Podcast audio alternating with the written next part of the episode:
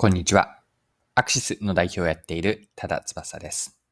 今回はあるヒット商品の分析とその裏にあるマーケティングの狙いについて見ていければと思っています。面白いと思った麦茶の飲料を取り上げてマーケティングに学べることを一緒に見ていきましょう。それでは最後までぜひお付き合いください。よろしくお願いします。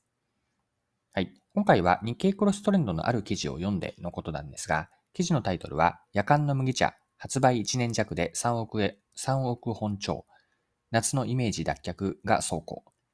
こんなタイトルの記事を読んで面白いと思いました。まずは記事のリード文、そのまま読みますね。日本コカ・コーラの夜間の麦茶が快進撃を続けている。ヒットの要因はパッケージにプリントされた夜間と背景色の薄い藍色にあった。夏場の水分補給という麦茶のイメージを刷新し、季節性を感じさせない訴求方法で、引用機会やターゲット層の拡大に成功した。はい。こちらが日経クロストレンドの2022年5月20日の記事からの引用です。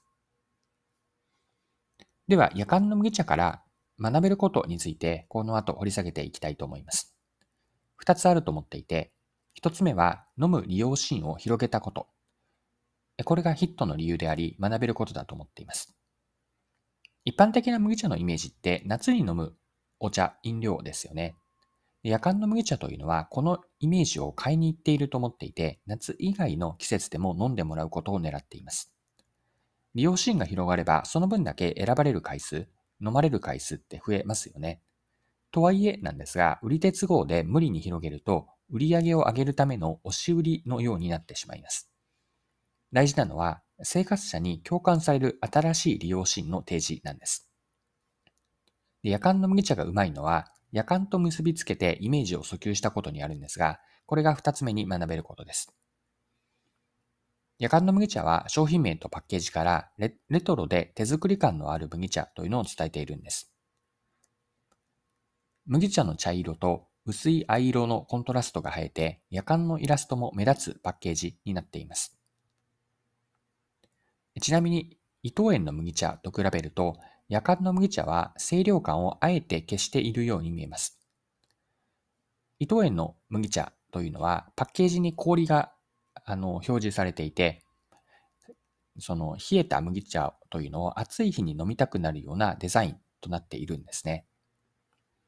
でそれに比べて夜間の麦茶というのは、夜間は出ているんですけれども、こうした清涼感夏に飲みたいといったようなものをあえて消しているというふうに見ることもできます。夜間の麦茶からの学びのポイントは、まあ、商品、つまりここでは麦茶にあたるわけですが、麦茶の周辺領域にまで視野を広げて関連するもの、ここでは夜間にあたるわけですが、関連する夜間とうまく結びつけて、コンセプトから商品名やパッケージまで一気通貫で揃えたことにあります。一貫性があるから全体として生活者に唐突感がなくて、季節限定ではなく夏以外にも普段から飲みたくなる麦茶のポジションを狙っていると。それが実際に実現できているというのが、この夜間の麦茶なのかなと思いました。はい。そろそろクロージングです。今回は夜間の麦茶を取り上げて、マーケティングに学べることを見てきました。最後に学びの部分ですね、まとめておきます。2つポイントはあるんですが、1つ目が利用シーンの拡大です。商品やサービスの利用シーンが広がれば、その分だけ選ばれる回数というのは増えます。とはいえ、売り手都合で無理に広げると押し売りになってしまうので、生活者、お客さんには受け入れられないでしょう。よってお客さんに共感される利用シーンを提示することが大事であると。これが一つ目の学びです。二つ目は一貫性のある訴求をしようという話だったなと思っています。商品の周辺領域にまで視野を広げて、関連するものとうまく結びつけて、今回で言うと麦茶と夜間をうまく結びつけたわけですが、そうしたコンセプトから商品名やパッケージまで一貫性で思って一気通貫で揃えていこうと。